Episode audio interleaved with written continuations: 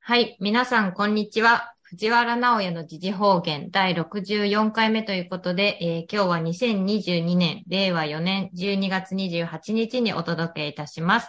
経済アナリストの藤原直也さん、こんにちは。はい、こんにちは。よろしくお願いいたよろししまくす。お願いします。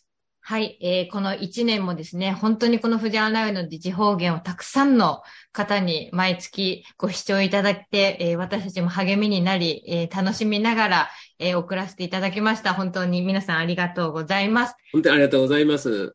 えー来年も引き続き私たち、えーお送りしていきたいので、皆さんに引き続きお聞きいただければ嬉しいんですけども、えー年内最後の、えーお届けを今回したいと思います。今月のテーマは、思わぬ結末かも。ということで、えー令和4年最後の12月にお届けしますが、いかがでしょうかまあ今年もですね、まあかなり慌ただしくうん暮れようとしております。中国の方じゃなんかいきなりだ、なんかコロナの死者が大量に出たらしくてですね、大騒ぎになっておりましてね、まあなんであんなことになったのはよくわからないんですけども、まあ世界中、うーウクライナの戦争も、えーこの冬がいよいよ大詰めのようでありますし、まあ来年は大どんでん返しですね。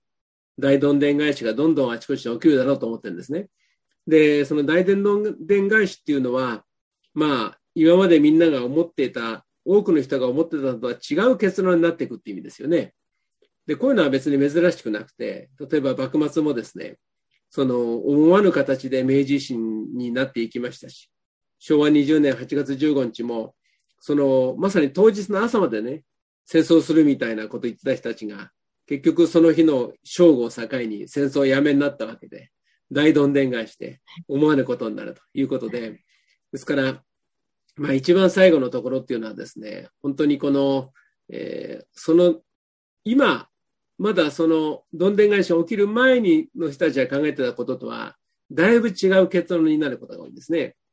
そんな意味で、だから、あの、来年はですね、まあ、思わぬ結論があちこちで出るんじゃないかなと、こんなふうに思ってるんですね。なるほど。まずやっぱりその岸田内閣のことなんですけども、はい。私は最初からあの人見ててですね、えーなんかやらされてる感が強いように見えたんですね。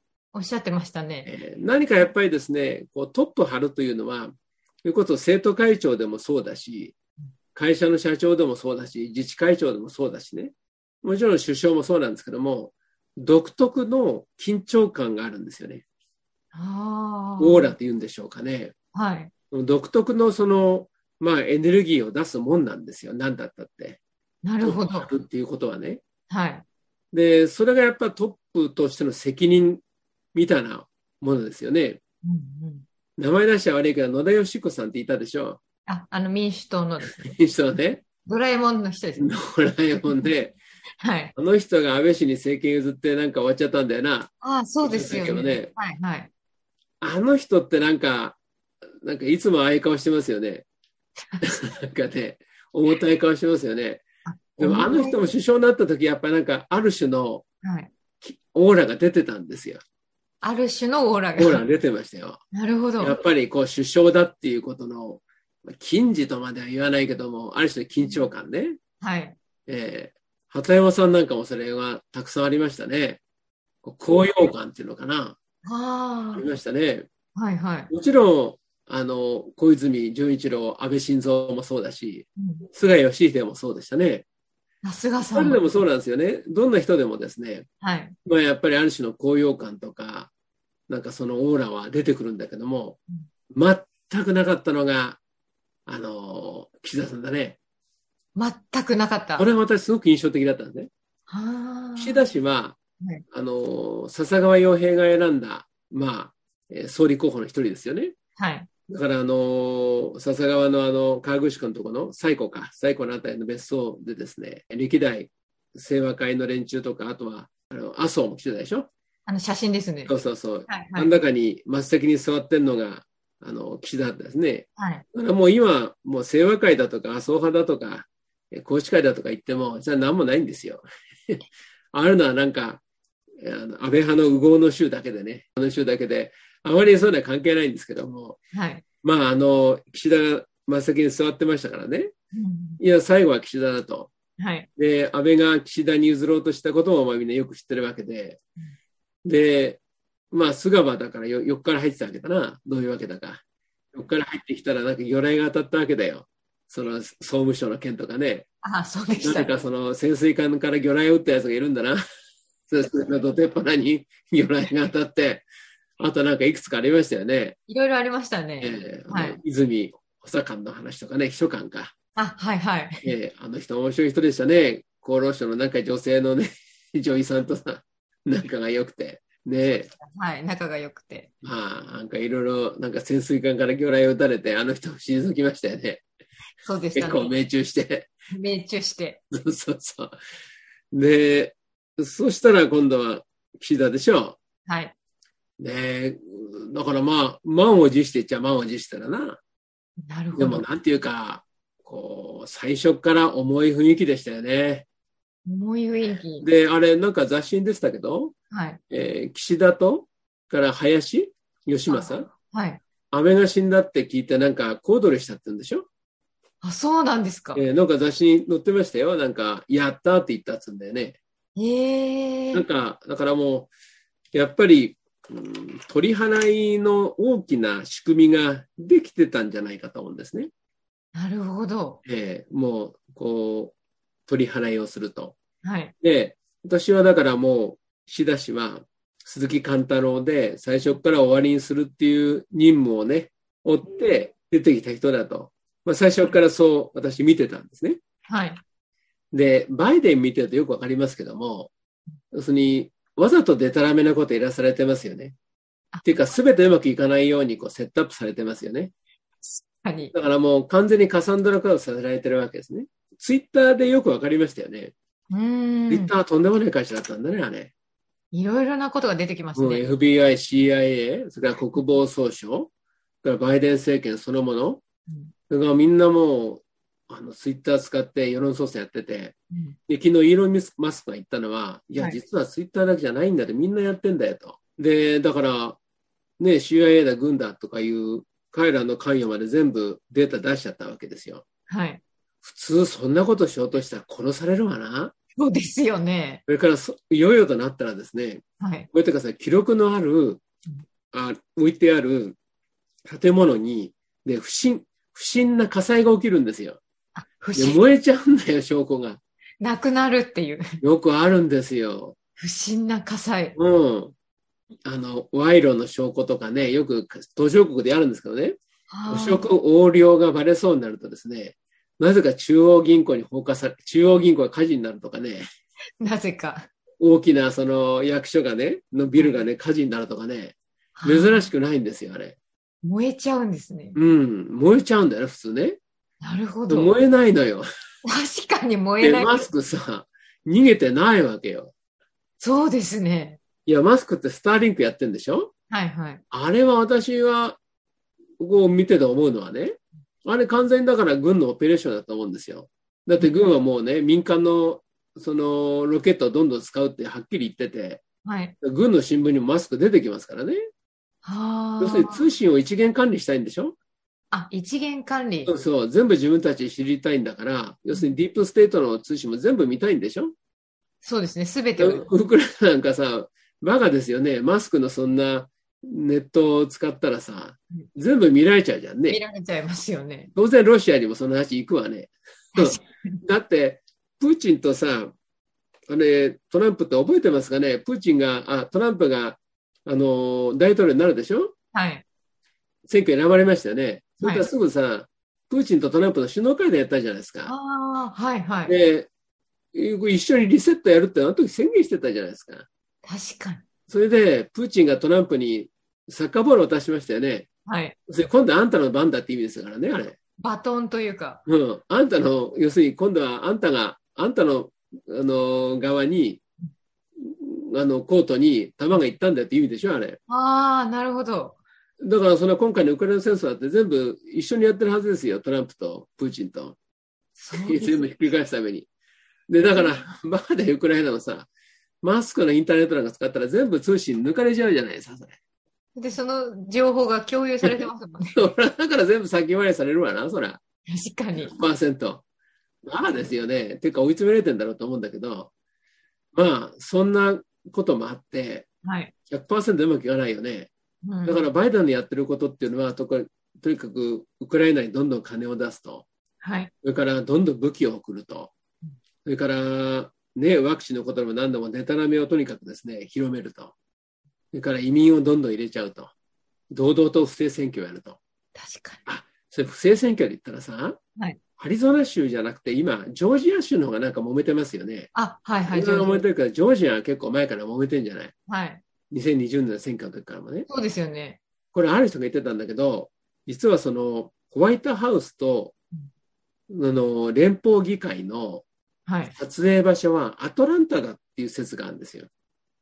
あ、ジョージアのアトランタですね。そうそうそえう。ーあの、ワシントン DC はもうとっくの昔にもぬけの殻なんだよね、あれねはい。誰もいないわけですようん。観光客がさ、うろついてるだけの話で、 誰もいないわけですからね。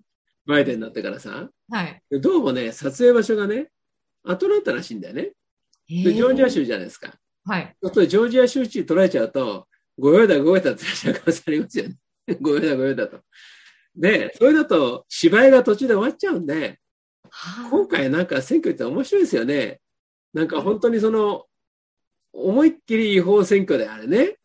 でもなんか違法選挙だけど最後さ、俗が勝つようになってるわけよ、あれ。面白いよね、あれさ。ハラハラさせながらさ、させながら俗が勝って、だからまだその、インチキセットがさ、動いてんだろ勝ちましたもんね。うんそれから、いやいや、ちょっと話脱線しちゃうけど、不思議な話でね、はい。まあ、映画のセットですよね。あ、はい。トランプ政権ってのは、だから、まあ、こうリリセットね、ディープステートを蹴散らすっていうことを考えると、その一番の要は金融なんですよね。はい。それから、その、ディープステートの戦争の一番の要は、実は映画なんですよ。映画。情報戦争だから。ああ。情報戦争だからはい、映画が基本なんですよ。ええ金融と映画なんです、これね、突き詰めると。今、トランプたちがやってることの世界は。なるほど。ロシアは本当にね、生身の戦いやっておりますがね、アメリカの方は生身の戦いやってないでしょはい。だからディープステートとの戦いは心理戦なんですよ。映像の戦いなんですよ。ああ。嘘偽りをね、バイデンたち出してくるでしょ。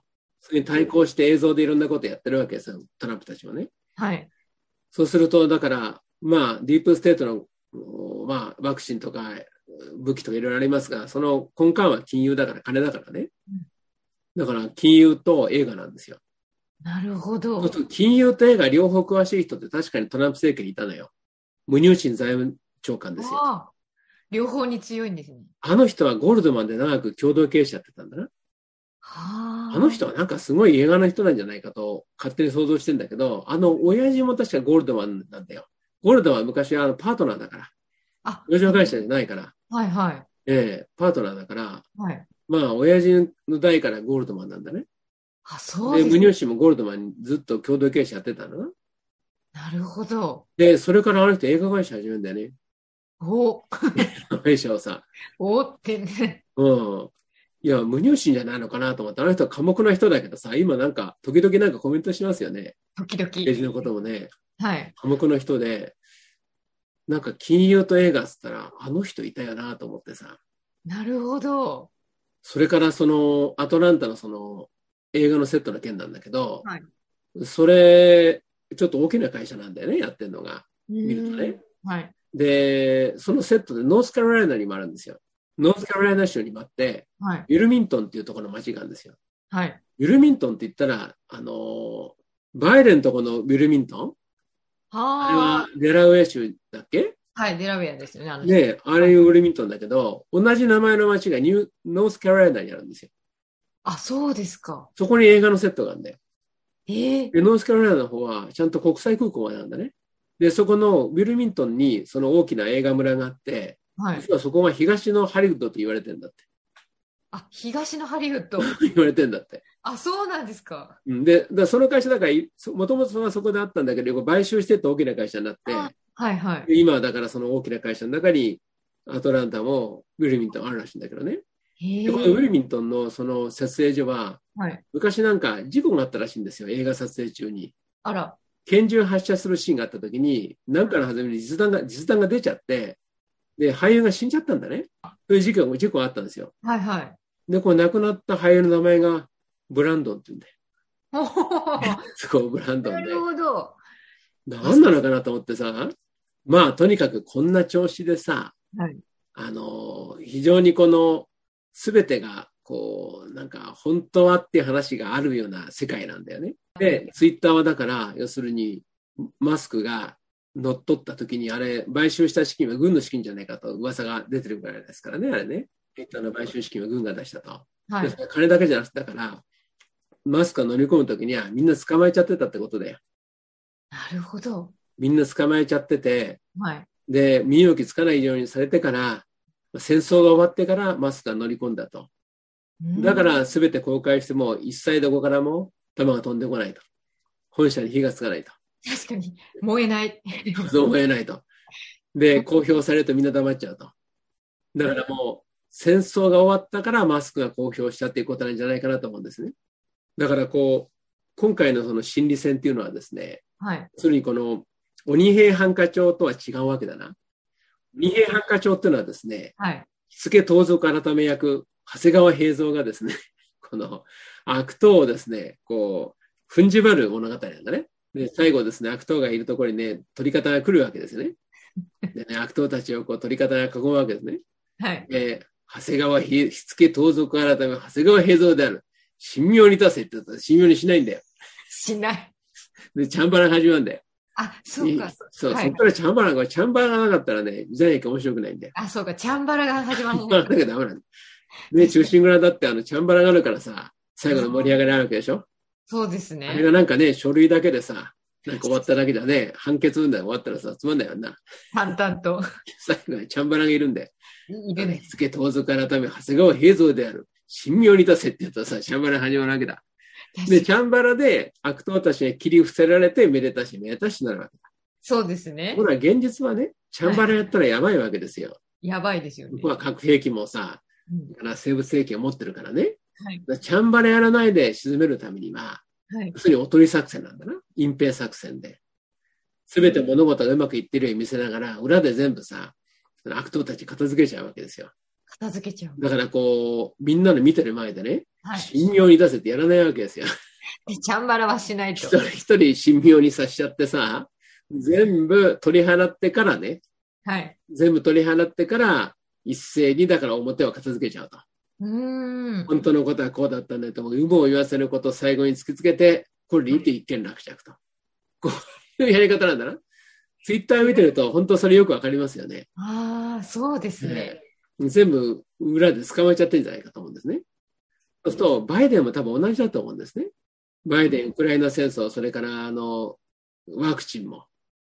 もう全部いろいろ情報出てますよね。はいさ。っきも言ったようにトランプとプーチンってトランプが選挙に勝った後首脳会談やって一緒にリセットするって一緒に言ってんだから一緒にやってるわけですよ、一緒にやってえーる。だからウクライナ戦争はトランプとプーチンがディープステートと戦ってる戦争だよねあれねうんうん、そうです。その構図はっきりしてるでしょそうするともう裏で全部とっつかめてんじゃないかと思うんですよなるほど。実はもうほとんど全てはい。ところがやっぱり隠れたやつがいるんだよ今回はツイッターにいたんですよベイカーっつったかなあの弁護士がいたんですよまさかと思うやつが実は情報操作の鍵の握ってた一人だったんですよつなんかマスクびっくりしてましたこんなのがいたっつってですね まさかの。そうそういたんだよだからまだまだ危ないから犯人に調べてんだと思うんですねあちこちねであるところで今回のツイッターみたいにはい。はい、ゲームオーバーで全部出て終了なんじゃないのそうするとね、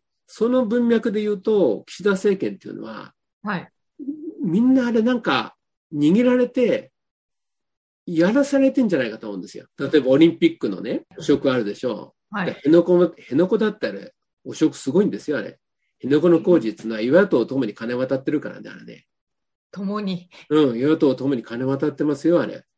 ああんなでも握られてさ、お前どうすんだと。はい。全部この場で表に出そうかと、うんあるいは言うこと聞くかどっちかだって言うこと聞くんじゃない、なるほど。えーだからしかもそれもねそういうカサンドラ・クロスに向けたそのシナリオなんですね。第二次世界大戦の時にはい。その数軸が3つあったわけですよ。イタリア、ドイツ、日本と3つあって。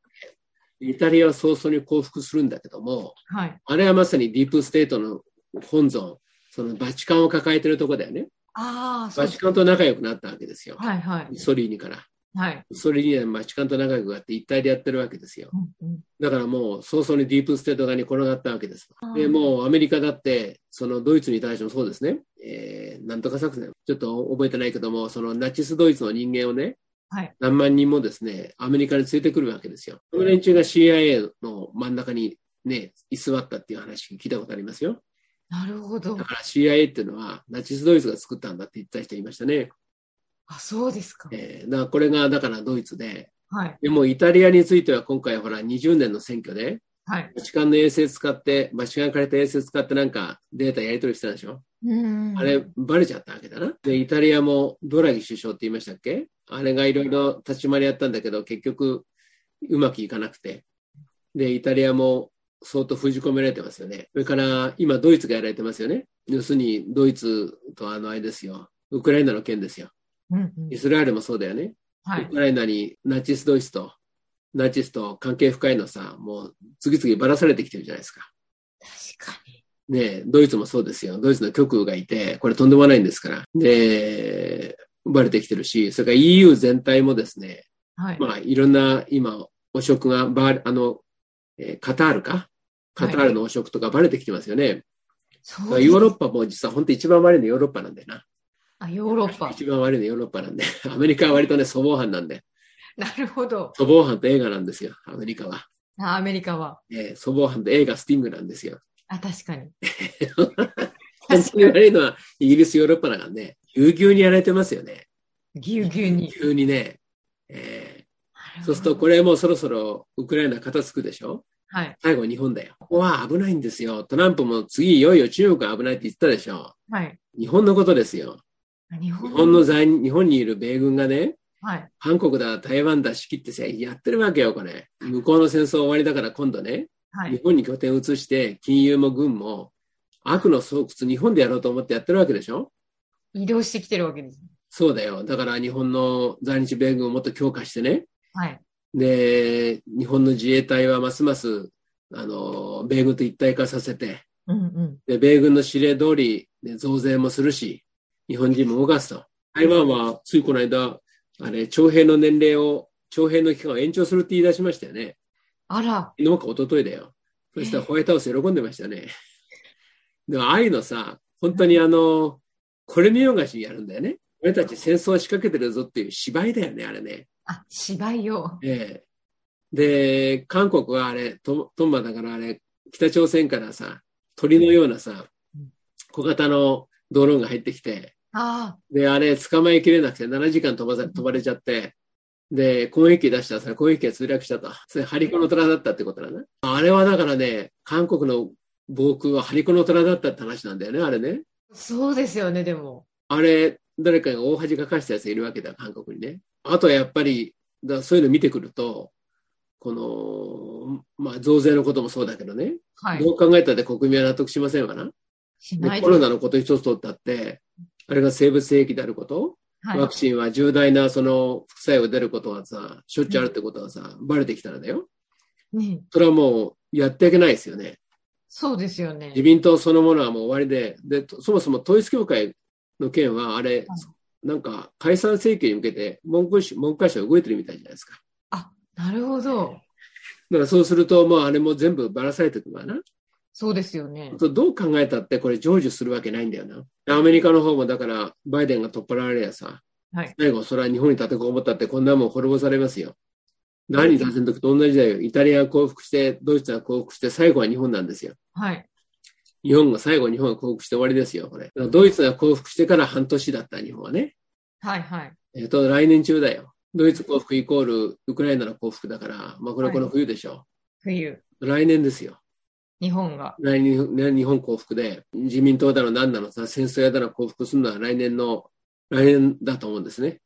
なるほでど。来年がだから大どんでん返しだと思うんですよ、日本は。思わぬ結末なんだと思うんですよ。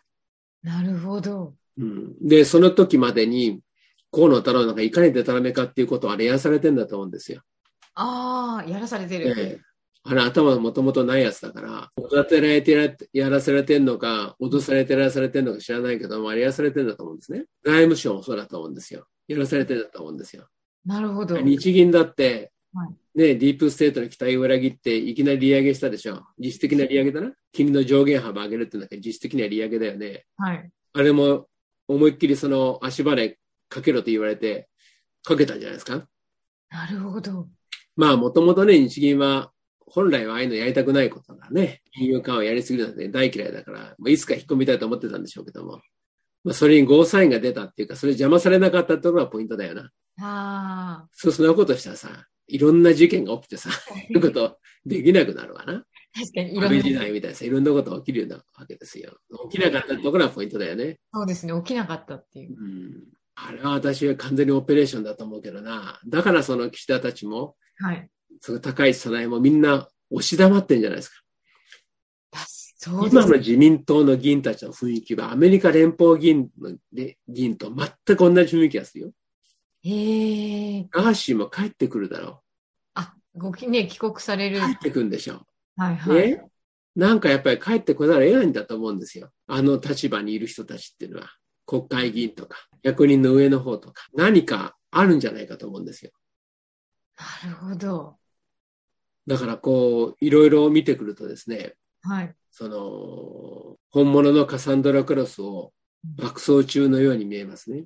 爆走中。えー中国もですね、はい。まあいろんな人たちが中にいるんですけども、はい。一番困るのがいわゆるその、ディープステートで、この連中がいわゆる社会主義者なんだよね。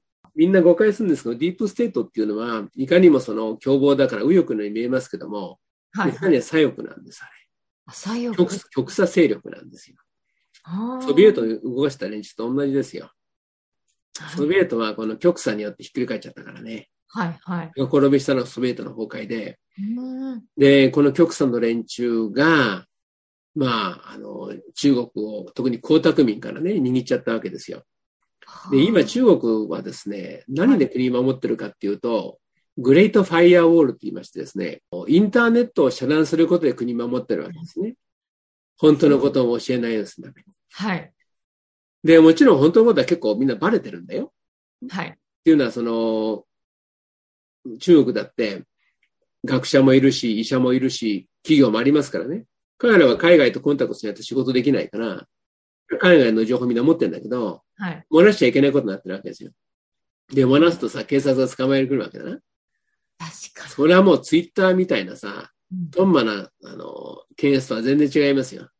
ツイッターの検閲、検閲なんかさ、今回ファイル見たっていかにとんまかってよくわかるでしょ。 検閲になってないぞ、お前、それって感じですよね。なるほど。はい何を君たちやったのかねと。検閲やるんだやり方があるだろうと。はい。全然なことになってない。だから仕事できない練習なんだな。でも中国は昔からああいうの得意なやつ結構いるよね。民を徹底的にいじめてさ、管理してきた歴史だから、国は。もうそこに避けてる人が。そうそう。い民らをっしゃるいじめて苦しめてきた国だからさ。そうです。あれはたくましいのいるよね。そのたくましさがそう。だからあっちは怖いよね。怖いですよね。ロシアも KGB もそうだよね。ロシアの KGB あの保安局 ?FSB か。あれも昔は怖いとこだよね。怖いですよね。あれはちょっとね、うーん、冗談じゃない世界だな。もうツイッター、フェイスブックは冗談みたいなもんだよ。な、こっちで検出されたファイルさ、別のさ、アカウントの受けたらそっちでさ、検出しないだろバカなんだよ、あれな。バカなんだよ。わかんねえんだよ、あれな。違いますね、そこは。バカなんだよ。ほんとバカでさ。で、だから中国は、そのグレートファイアウォールが鍵だと思うんですよ。で今回、そのグレートファイアウォールを作った、設計した学者がコロナで死んだんですよ。確か上海の人で。江沢民だから上海屋だろはい。江沢民の時代にグレートファイアウォール作るんですよ。もうその時代に。あれを作った最初のきっかけが法輪功のことなんですよ。へえ。法輪功が気に入らないっつうんで、まあ、法輪功はだから、李光氏ってこれニューヨークの人だろはい。アメリカが支援してる民主化団体だよな。はあ。だから、まあ、アメリカがその民主化をやるってんで、使ってたテコが今でも使っても、それが法輪功ですよね。はい。でこれはだから、まあ、社会運動みたいなもんで、気候をやるわけですね。うんうん。気候をずっとやってて、まあ、宗教って形になってて、はい。で、これを江沢民は取り締まるわけですよ。で、この法輪功の人たちから生きたまま臓器出しちゃったりとか、でたらめ放題やるわけですよ。あね、で、これを隠すんで、グレートファイアウォールを作っていくわけでしょ。ら。は江沢民死にましたよね。あ。はい。で、このグレートファイアウォールを作った学者死にましたよね。あら、そうすると、これ、グレートファイアウォール終わるかもしれないよね。そうですねこ。れ終わるとさ、全部終わるぜよね。それこそさ、うん、タガが一気に外れた形になるよな。なりますよね。ええタガが外れちゃって、それこそすると、コミビスのさ、その、ひおひつがさ、なんか、壊れちゃって、米が一気にダーッと崩れ出しちゃってるような感じそうですよね。サンドバッグのバッグが壊れて砂がみんな流れてた形になりますよね。今のコロナもよくわかんないよね、あれね。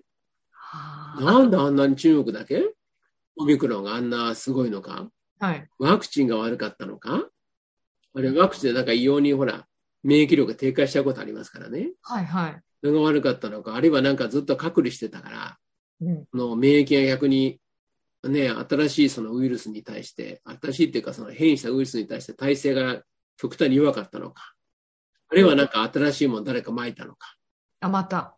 うんよくわかんないけどね。でもまあ、ああいうのがあるとやっぱりもう中国まともに回らないよね。で、共産党に対する批判がすごく大きいですよ。はい。今ね、見てると。ここでグレートファイアウォールが崩れると、あれ一気に共産党終わっちまえな。で、おそらくプーチンもですね、はい。あの社会主義の中国いわゆるそのディープステートと組んだ中国とは組みたいはずないと思うんだよな、プーチンがですデねィー。プステートと組んだ中国はそれは終わりにさせてもら終わりにしなきゃいけないはずなんですよね確かに。だからロシアみたいな中国になきゃいけないんじゃないの、ああ、ええだからそのソ連のような社会主義の国はさ困るわけでしょはい。だから、今のままいかないよね、中国ね。で、中国は、私変だと思うのは、今回選ばれた習近平だって、あれだ偽物でしょ、あれ。前の死んだよね。2代目だよね。で、あの、この間も、なんか、党大会やってましたけども、ひな壇にいるメンバー、みんななんか、ほら、しょうもないようなね、顔つきのやつばっかですよ。なんか、借りてきた猫みたいなやつばっか座ってましたよね。なでるほなどん。か、あそこで気合が入ってたのが、えー李克強と、あの、もう一つ年上の、あの、退場してと言いましたよ退ね。場された人ですね。ええあれ名前ちょっとあれであすのよ二人ね、はあの二人だけ元気よかったよね。確かに。だからもう共産党は、本来の共産党は終わってるのかもしれないね。なんかあんな、なんていうのしょうもない係長みたいなばっかりさ、雰囲気として係長みたいなばっかりひな壇並んでんだよ。いいあれだよそう中国共産党はあれ、もうかんぞ。あれだって共産党なんだから革命で始まった政党ですから、はい。武力闘争で勝って政権取った、そういう国なんだから、中う国、ん中国共産党は。はい。武力でね、勝ち取った政権は武力を失ったら崩壊しますからね。そうですよ。ああいうなんですね、係長みたいな顔見つけますから、ひなの並べとったらね、それだから共産党終わりだよ、あれ。確かに。何をやってんのかなと思って見ておりましたがね。はい。人材が。うーん、まあ、しかし、なんかあれも終わりになっていくんだろうな。そうですね。すべてが。えーイスラエルもすごいですよ。ネタニヤフってバカなやついるだろうね。悪いやつね。誰も信用してないやつね。 誰も信用しないやつね、ネタニヤフのこと。これがさ、極右とさ、それから超正統派と組んでさ、政権作ったわけよ。めちゃくちゃな政権作ったわけよ。そうしたらさ、あの、イスラエルの空軍のさ、はい。兵あ役将校たち、はい1000人がさ、あれ危ないと、司法当局に毅然としろって言ってなんかめ声明を送ってましたよね。引きずり倒せってことだな、あれ。ー大変なことになってますね。いやーだから、ああいう類の愛曲たちがね、ネオナシと組んだりしてやってたわけだからさ、うんそうですね。悪い奴らだよな。でもなんかそうやってこう、封じ込めになってきてますよね。あ封じ込め。どうして日本だけが例外でがあり得ると思います、皆さん。どうして日本だけ例外的にですね、バカみたいな軍拡、徴兵、増税、で、米軍の思いのままにですね、日本が動かせると思いますか確かに。ありえないですね。そうですよね。ありえないですね。まあ来年はですから、大どんでん返しで、大どんでん返だしか。らあの、予想外のこと、はい。思わぬ結論に行くんじゃないですか。そして、ね、あの、新しい時代に渡っていくことになると思います。そうですね。来年は渡りですからね。そう。やっぱり情でつながった人たちが、やっぱりどんどん次の時代にどんどん渡っていく。それが来年だと思いますんでね。はい。まあ、楽しく、元気に。ちょっと忙しいかもしれませんね。怖いことはないと思うんで、忙しい時代だと思うんですね。はいはい。忙しいですけども、まあ、たくましく生きていってほしいかな。こう思った次第であります。ありがとうございます。今年は令和4年も、えー毎月お送りしてきまして、えー本当にたくさんの方からお聞きいただきありがとうございました。えー来年もまた1月から、だいたい月末になりますが、お届けしますので、どうぞ皆さん良いお年を、はいお迎えください。はい、良いお年をお迎えください。ありがとうございました。お疲れ様でした。い。お疲れ様です。